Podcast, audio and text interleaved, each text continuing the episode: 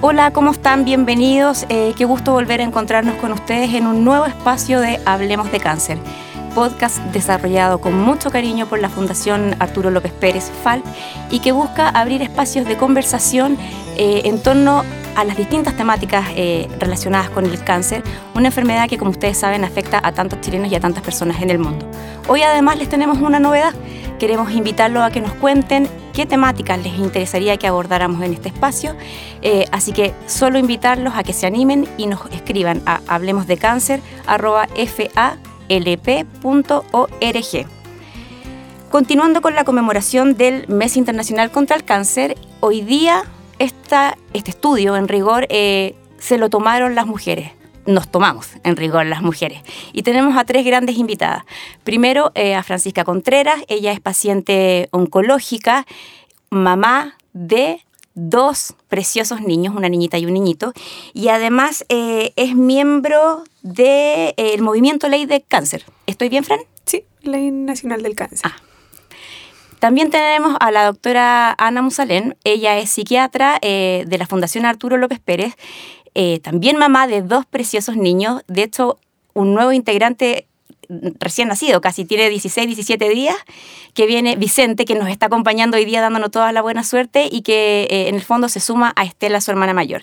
Y para cerrar esta tremenda mesa de mujeres, tenemos a Luisa Quesada, mamá de cinco hijos eh, y por cierto también mamá de Francisca y un soporte fundamental en lo que ha sido el proceso eh, de la enfermedad de, Francisca.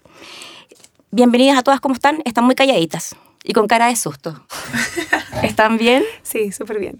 Bueno, muchas Contentas de aportar un poquito lo que se pueda, ¿no? Muchísimas gracias en el fondo por haber hecho eh, un tiempo en, sus quehaceres diarios y por acompañarnos hoy día. Como ya lo decían hace un momento, eh, seguimos eh, en esta etapa como de concientización en torno a, la conmemoración del mes del cáncer. Queremos generar ruido en las personas, queremos que la gente se comprometa sobre la importancia de la prevención, detección precoz y acceso a un tratamiento oportuno en torno a esta enfermedad. Y hoy día vamos a hablar en el fondo eh, cómo podemos enfrentar o sobrellevar eh, un diagnóstico del cáncer. Y aquí me gustaría partir contigo, Francisca, preguntándote, eh, tal vez puede parecer un poco inoportuna o un poco extraña la pregunta, ¿cómo fue el momento de, tu diagnóstico? ¿Cómo lo tomaste? ¿Qué te pasó? Mm, Dejémoslo en Fran. Eh, más entre amigas. Muy bien. Eh, fue difícil, lo recuerdo, creo que son de esos días que uno nunca olvida. Fue un 30 de abril del 2015 y la verdad es que fue como algo agridulce porque yo sabíamos que algo estaba fallando, venía con, con varios problemas de salud, pero no lográbamos dar con el diagnóstico certero. Entonces, cuando tuvimos la confirmación, en el fondo fue saber que había algo, eh, pero enfrentarse a la palabra cáncer fue terrible. Recuerdo que cuando abrí la biopsia con, el diagnóstico del tipo de tumor, eh, nada, crucé un parque y casi me atropellan porque quedé como bastante choqueada. Y nada, y me tiré en un parque a llorar, yo creo que es fácil unas dos horas ahí llorando.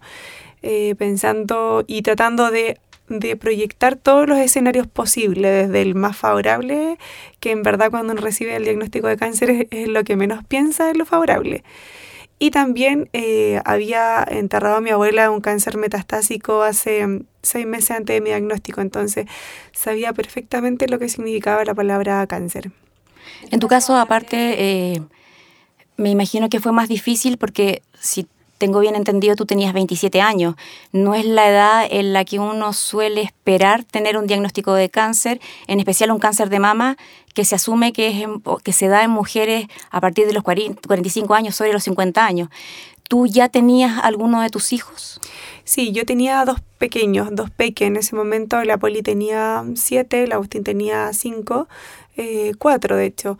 Eh, y claro, eh, no tenía la norma, no, no, y eso llevó a que nos costara tanto dar con el diagnóstico y tal vez tener diagnósticos errados en el camino, que, que en algún momento también me hicieron desconfiar de profesionales de la salud porque consulté apenas tuve síntomas y apenas empecé a notar cosas raras, pero sentí como que no, no se le dio importancia y, por mi edad todo se llevó a que era como más psicológico, como que era estrés, yo era joven, estaba terminando de estudiar mi carrera, tenía dos, dos hijos pequeños, estábamos comenzando un proyecto de vida juntos, entonces todos pensaron que tenía que ver con la parte psicológica y eso me generaba estrés porque en el fondo yo no sentía que por ahí iba el problema, pero todos apuntaban a eso.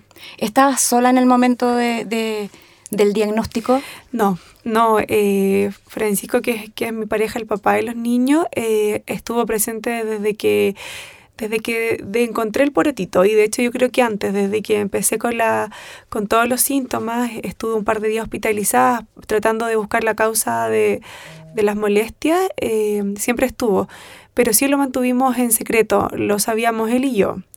Y eso fue así alrededor de dos meses, entre que, hasta que llegamos en el fondo al diagnóstico final y el día que recibí la biopsia él estaba conmigo y él estuvo ahí llorando las dos horas.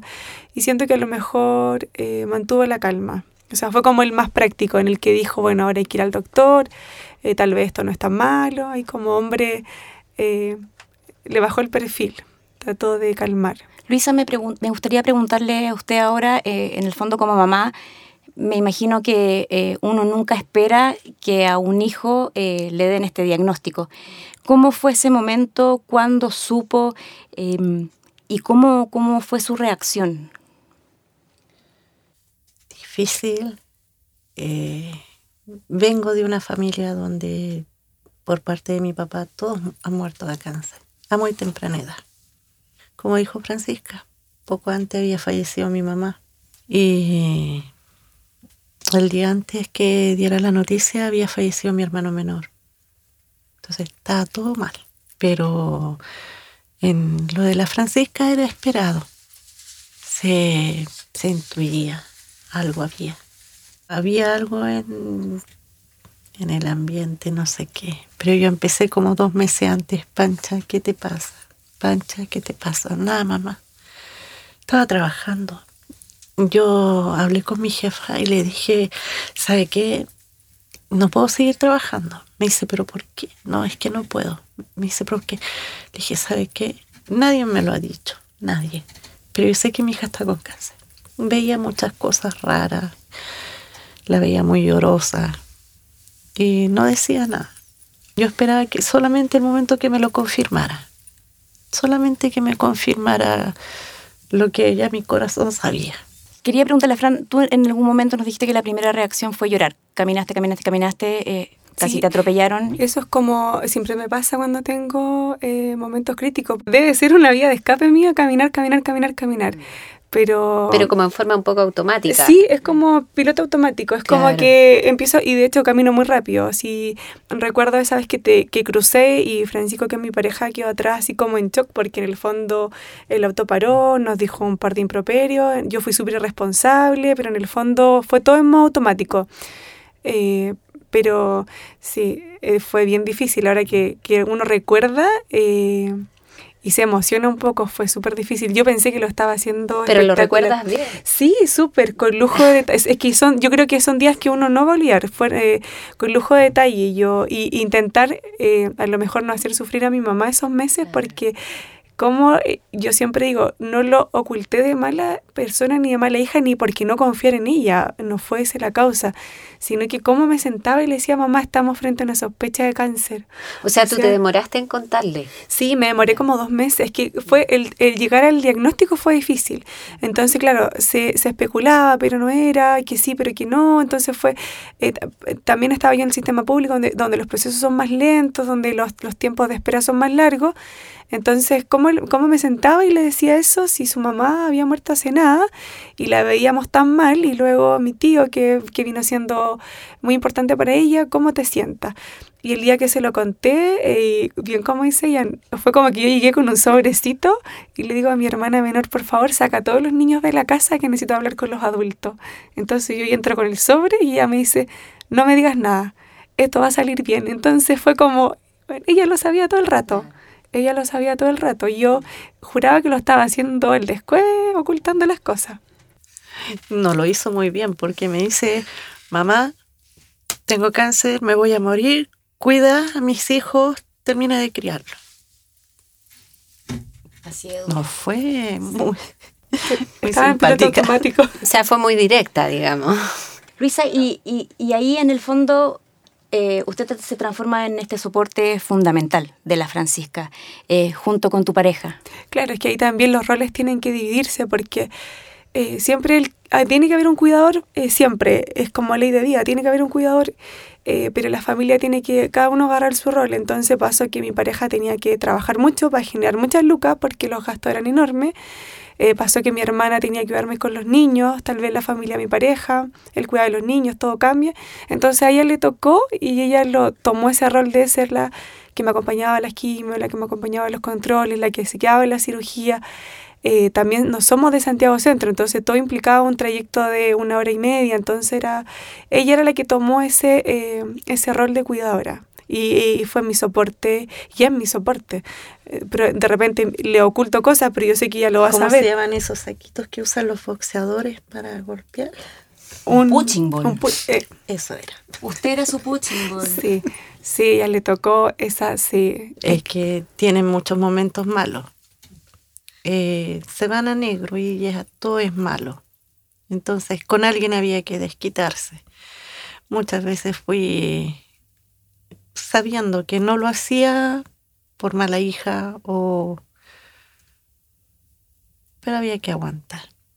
En algún momento nosotros que hemos estado juntas, eh, usted me comentó y también creo haber escuchado a, la Fran contármelo, eh, que tu mamá en el fondo tomó una posición eh, de acompañarte, no de ser una persona a lo mejor que te estaba empujando eh, en cada oportunidad, Fran, esto va a salir bien, Fran, ten fe, eh, Fran, vamos, que se puede, sino que estuvo siempre contigo, pero desde atrás, dejándote expresar todo. Sí, fue un apoyo incondicional y, y- y libre, porque como ella lo acaba de decir, tuve muchos momentos y ella estaba ahí. Yo recuerdo caminar dos horas y ella atrás mío, así como, eh, nada, caminaba. Sabía que, que eso era. O tengo muy marcado alguna vez que tuve un muy mal diagnóstico o un, muy mal expectativa y me acuerdo que eché a todos de mi casa y ella se fue y, y lo eché a todos, así, marido, hijo, mamá, todo. Me quise quedar sola porque era, necesitaba esos espacios. Y, ella los entendía así, claro, al principio es... Yo creo que ella también inconscientemente se ha ido educando en la enfermedad. Entonces me daba esos espacios y luego volvía eh, dejándome saber que estaba ahí acompañándome, no imponiendo, sino entendiendo. Yo en ese sentido le quería preguntar eh, también a tu mamá, em, porque me imagino que para, para muchas mamás o para muchas parejas, eh, cuando se enfrentan a esta realidad de un diagnóstico de cáncer de un ser querido, puede haber eh, un- una sensación de no saber qué hacer, qué hago, la levanto, eh, la empujo, le doy ánimo o me quedo más bien callado, respeto sus tiempos. ¿Qué fue, Luisa, lo que a usted la hizo tomar como esa decisión de, de solamente estar ahí y no y no y no interferir, o sea, no Acompañar. Exacto, acompañar. Mm. Gracias, doctor. Ella es muy madura, desde chica fue muy madura para sus decisiones. Y en el fondo yo sabía que cualquier decisión que ella tomara iba a ser lo mejor para ella.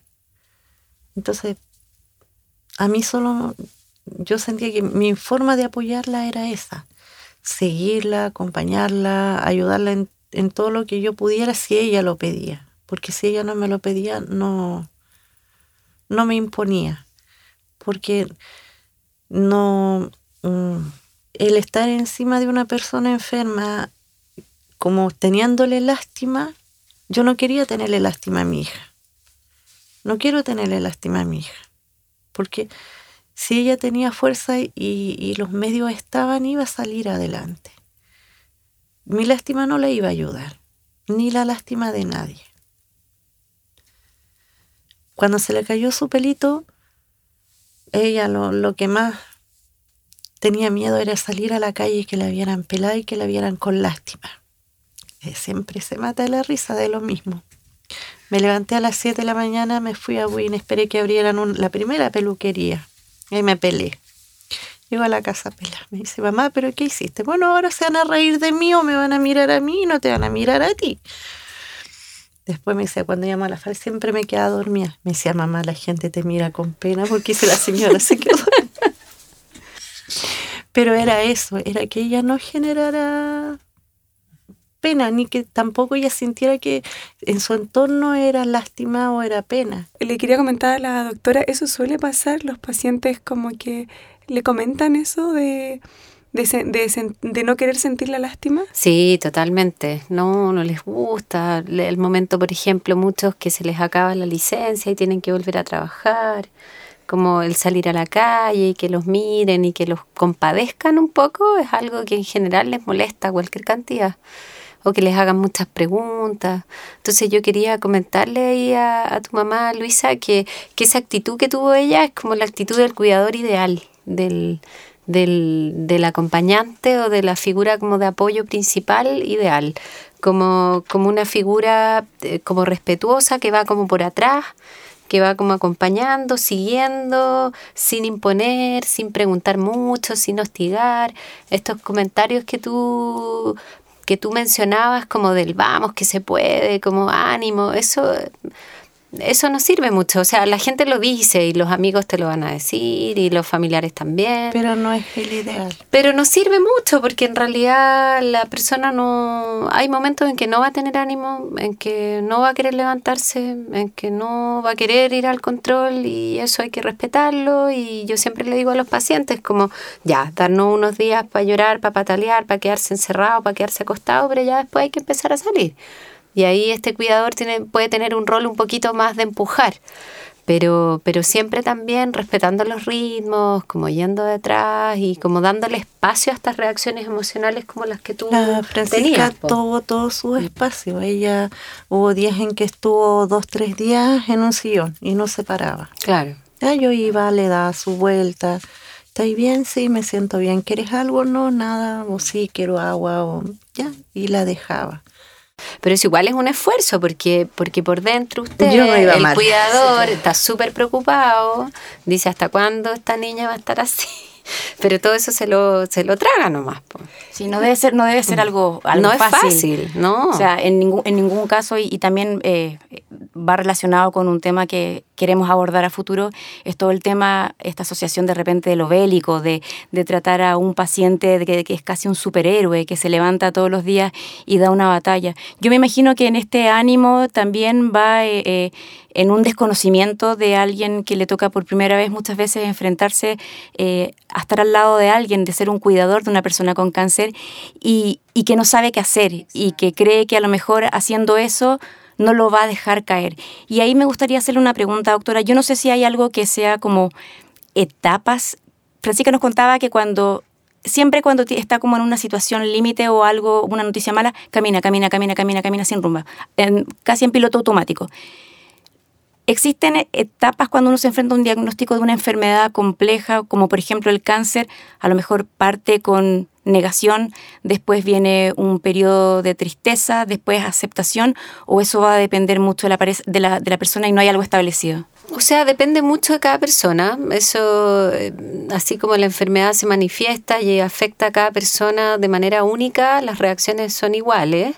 Depende mucho de la personalidad que tenga la persona, de las experiencias previas, porque, por ejemplo, en el caso de Francisca, es era muy fácil caer en algo negativo y en algo como depresivo, porque tenía eh, toda la, experiencia de familiares enfermos de cáncer y que habían fallecido de cáncer. Entonces es muy distinto tener el caso eh, inconsciente y conscientemente, saber de un vecino o de una prima que tuvo cáncer y se mejoró, a tener el caso de familiares o de personas cercanas que tuvieron cáncer y no se mejoraron. Entonces, eso ya te predispone a tener una reacción distinta frente a un diagnóstico así. Ahora, en general, sí, hay un que es súper variable la duración, pero hay una etapa inicial como de sorpresa, como de shock, como de no poder creer que en realidad esto me está pasando. Eh, que es menos en alguien que lo sospecha porque se viene sintiendo mal y porque tiene antecedentes familiares, pero hay gente que es súper, súper inesperado, pues, y en ellos sí está esta, esta, este, esta como etapa inicial como de, de TOC, que se relaciona un poco con la negación, que, que, que, es como no poder creer lo que me está pasando, digamos, no, si esto puede que sea otra cosa, si falta un examen, como un, poco así. Y después, claro, eh, puede haber esta etapa como de tristeza que nombras tú, eh, porque ya en realidad hay una certeza del diagnóstico y ya es lo que me toca y hay que como aceptar de que es así. Y finalmente como la aceptación, que es cuando ya, em, bueno, el paciente ya está... Ahora, en el caso del cáncer es todo súper rápido, porque como es una enfermedad contra el tiempo, lo que, lo que habitualmente ocurre, lo que uno ve, es que el paciente no asimila mucho al principio, porque en el fondo le dan el diagnóstico y tiene que rápidamente ir ahora aquí, ahora allá, examen aquí, examen acá, y se lo pasan en, el, en, en horas al médico, en ambiente médico, tres, cuatro veces a la semana, hasta cinco días a la semana, me imagino que a ti te pasó. Sí, Entonces no hay mucho tiempo de pensar y de tomar conciencia al principio. Y también vienen muchas decisiones al principio en, algunos tipos de cáncer, por ejemplo, cáncer de mama, tener que decidir tumorectomía, mastectomía, tener que tomar tantas decisiones, total, claro, congelar óvulos, no congelar óvulos, eh, todo un tema. Entonces, claro, al principio están muy en el hacer y lo que pasa muchas veces, y que me toca mucho verlo en la FALP, es que se deprimen después, mucho tiempo después, o incluso cuando ya, ya están operados, cuando ya la quimio ya pasó, la radio ya pasó, ya les toca como retomar la vida. Es como cuando se dan el espacio de, de cantar todo en el fondo. Claro, claro. O cuando ya en el fondo ya terminaron los tratamientos, se va a acabar la licencia, hay que volver a trabajar, hay que volver a enfrentar a la gente. Ahí como que, como que viene el bajón porque antes no hubo tiempo para bajonearse nomás. Fran, tú en este proceso buscaste eh, ayuda terapéutica, no sé, psicólogo, psiquiatra. Eh, no, no, la eh, enfermedad en las etapas tempranas no. no, como que la viví, pero siempre marqué los límites, o sea, pedí mi espacio, pero como dice la doctora, tiene que ir algo con personalidad también. Eh, entonces, eh, yo soy buena para exigir y yo exigí mi espacio y mis tiempos.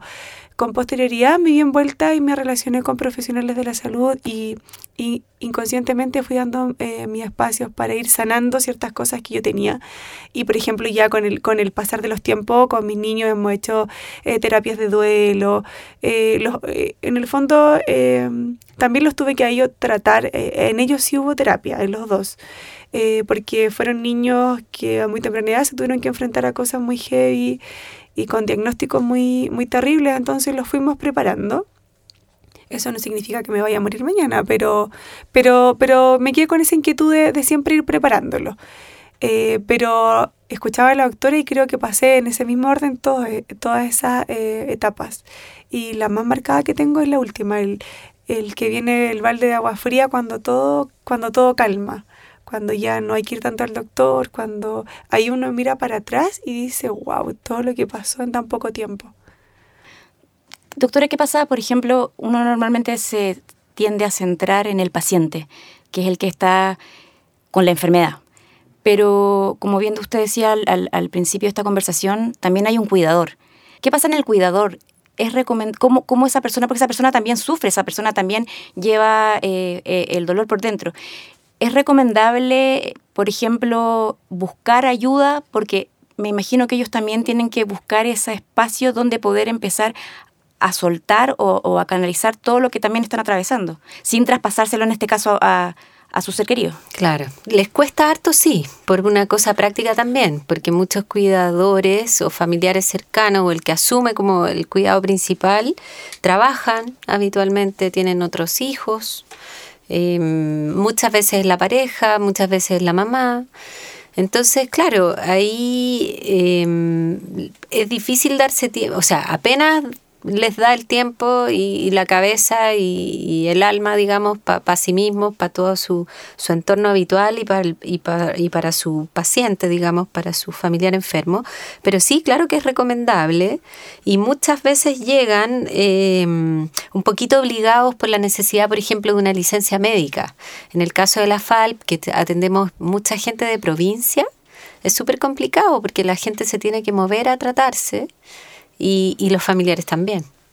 Entonces ahí yo siempre, y paso el aviso, siempre he dicho que debiera existir como un, permiso o una licencia no médica, sino que social o psicosocial de un cuidador principal. Que, que, se resguarde como su tiempo, su trabajo y que se pueda dedicar al cuidado de, de, esta persona que lo necesita. Pero bueno, eso no lo tenemos, entonces ese problema muchas veces se resuelve con licencia médica o con que las personas renuncien o piden permiso, y se las arreglan. Entonces el cuidador se la lleva muy pesada y, y habitualmente consultan medio tarde el que, el que está más terapiado y que tiene más contacto con temas de salud mental consulta antes, pero los otros no, y uno los, los encuentra mal. Harta gente deprimida y preparando duelos anticipados también. ¿Se recomienda hacer algo, por ejemplo, en este, en este proceso de, llevar la enfermedad eh, para las personas a lo mejor que son un poco más herméticas, que no, no, no, no, se les da fácil la comunicación o prefieren guardarse como lo hizo la Fran al principio, información para no generar dolor, para no preocupar a la familia. Claro, en esas personas una un espacio terapéutico, por ejemplo, es súper bueno. Si, si le cuesta como hablar con sus familiares, con sus amigos, si son muy para adentro, como se dice, un espacio terapéutico cuando lo, lo aceptan y lo reciben puede ser una súper buena alternativa ejercicio físico, eh, terapias complementarias. Eh, no, no necesariamente siempre va a ser psicoterapia, va a ser psiquiatra, pero, pero por ejemplo, eh, las terapias complementarias, como bien digo, el yoga, terapias de energía, que de hecho las tenemos en la, en la FALP, en la Unidad de Medicina Integrativa, también ayudan. Y, de a poquito irle dando su tiempo. Las personas en algún minuto van a comunicar cuando lo, neces cuando lo necesiten o ya no den más nomás, pero hay que respetar los tiempos y la personalidad de cada uno. El que es extrovertido y el que es comunicativo lo va a hacer frente a un diagnóstico como este y el que es más callado y se va más para adentro se va, se va a callar, se va a ir para adentro y hará su proceso de una manera más interna nomás. No no es malo, es distinto nomás. Yo una de las cosas que creo que, es más lindo de lo que he conocido, eh, Fran, de, tu historia, eh, no solamente hoy día, sino que de lo que nos ha tocado compartir, es cómo tú has trabajado el tema de tu enfermedad con tu familia, específicamente en el caso de tus hijos. Y aquí les hago una pregunta a las dos, porque ellos te acompañan a todos, o sea, no solamente tus hijos, tu familia. Nos hemos encontrado en corridas, eh, en el fondo del cáncer de mama, la corrida, claro, contra o sea, la corrida de la vida. Y tú llegas no sola ni con tu mamá ni con tus hijos, sino que es eh, como, como los cárcamos, llegan todos, muchos, son muchos, muchos. Y muchas veces tú incluso me dices, esta corrida es como un nuevo cumpleaños. Yo vengo acá y celebro un año más, un cumpleaños corriendo. Y todos me acompañan. Exactamente. Lo que yo te quería preguntar es cómo lograste eso. ¿Se podría decir que tú lograste normalizar el cáncer eh, e integrarlo a tu familia? Y después para la doctora, doctora, ¿se puede decir que uno normaliza el cáncer? Eh, mi misión fue normalizar el cáncer. O sea, yo quise ser una mamá que vive con cáncer, pero que el cáncer no me define mi maternidad. Entonces, desde ahí, eh, muchas decisiones que tomaron fueron en función en que los niños eh, tuviera la normalidad y que si era necesario pedir ayuda la pidiéramos. Con ella hemos pedido toda la ayuda necesaria. Desde mi oncólogo, que es un sol, que le ha explicado con peras y manzanas a cada uno en sus diferentes edades, eh, hasta eh, profesionales externos que hemos pedido ayuda porque, porque ellos lo han pasado mal y lo han, han tenido diferentes crisis, porque cuando eran pequeños les molestaba o les impactaba ver a la mamá sin pelo, pero ahora que mi hija mayor va, está a puertas de cumplir 13, ya sabe lo que significa cáncer, entonces cuando cumplió 12 para 13, eh, fue fatal, estuvo con principio de depresión, tenía miedo a la muerte, no podía dormir, le fue pésimo en el colegio. Y claro, ¿cómo, cómo no si ella ve a la mamá que va a controles eh, cinco días a la semana, eh, que prueba diferentes terapias, que tiene diferentes efectos secundarios? tuvimos que crear una normalidad propia de nuestra familia y aceptarla. Y creo que ahí ha funcionado el que yo he sido súper sincera con mi familia. Eh, todos sabemos mi diagnóstico que si bien es reservado, pero mi familia lo conoce y, todos lo hemos aceptado. Y todos eh, tratan de ayudarme desde los diferentes roles que tienen. todos tratamos de eh, proteger. Eh, creo que en algún momento no fui yo el foco, sino fueron mis niños, que en este mundo quedaran dos eh, adultos sanos. Por ende, necesitábamos que su niñez fuera sana.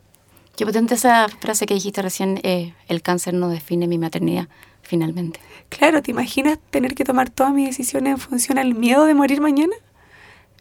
no tendría una maternidad sana.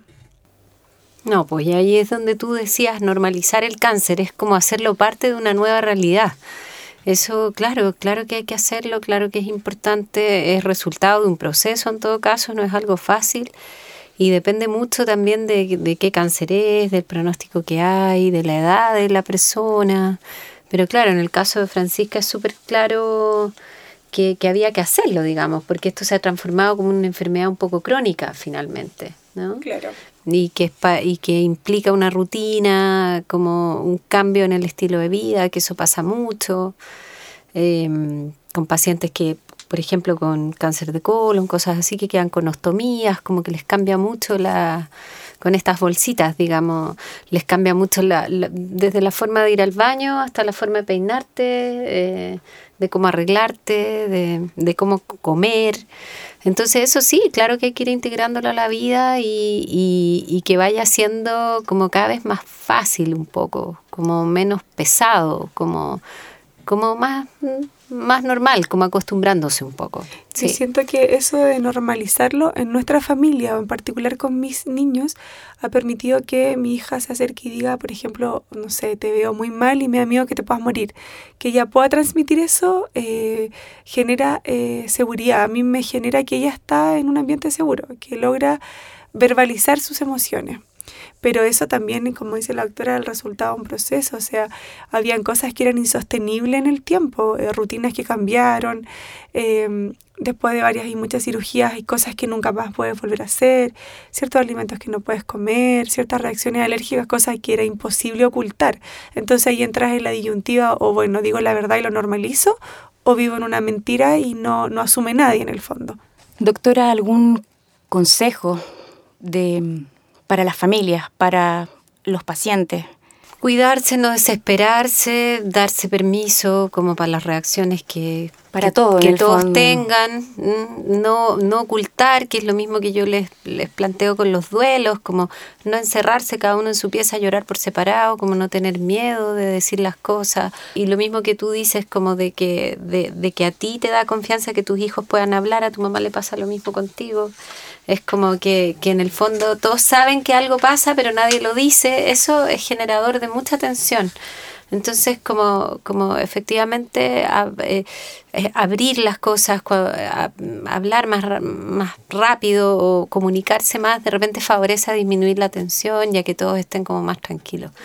No, no, no tratar como de disfrazar las cosas y cuidarse, cuidarse, informarse. Eh, de, porque hay mucha información dando vuelta también de, de, remedios milagrosos, de claro, de cómete esto, de tómate esto otro, entonces como un poco ya ir a la nutrióloga mm, especialista en, cáncer y consultar. Eh, tener una vida lo más sana posible y ya cuando las cosas pintan como como para mal, porque las reacciones emocionales son normales. Yo siempre les digo a la gente también, si hay un día mal, no te quieres levantar, dos, tres días así, pero después se pasa, eso está bien. O sea, es parte de, lo mínimo que te puede pasar es estar mal en algún momento, digamos. Pero ya cuando es mucho, cuando son muchos días, cuando ya interfiere la capacidad de la persona como de, de escuchar, de, de seguir tratamiento, de de tomar decisiones, es como parece que aquí la cosa está pasando como de lo normal y consultar. Yo creo que no demorarse en consultar también, como eh, preguntarle al mismo médico tratante, ¿tendré que ir al psicólogo o no? Eh, lo mismo mi mamá, que es la que me está cuidando, la veo muy mal, ¿qué hacemos? Como pedir ayuda en realidad, porque no tienen por qué saber. Y en el caso, como hablábamos hace un rato también, eh, para quienes asumen la labor de cuidador, no apurar nada. No, tratar, claro. no tratar de levantar el ánimo.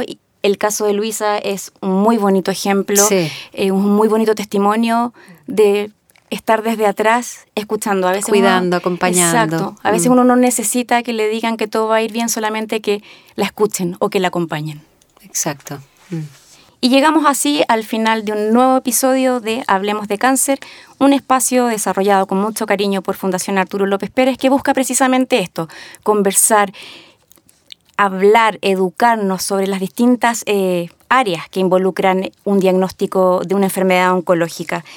A ustedes, Fran, eh, doctora, y a Luisa, agradecerles enormemente, a ustedes dos particularmente, Fran y Luisa, por habernos abierto en el fondo su corazón, habernos contado su testimonio, que sin duda va a servir de inspiración para lo mejor para muchas familias que, en el fondo están partiendo con, una enfermedad oncológica.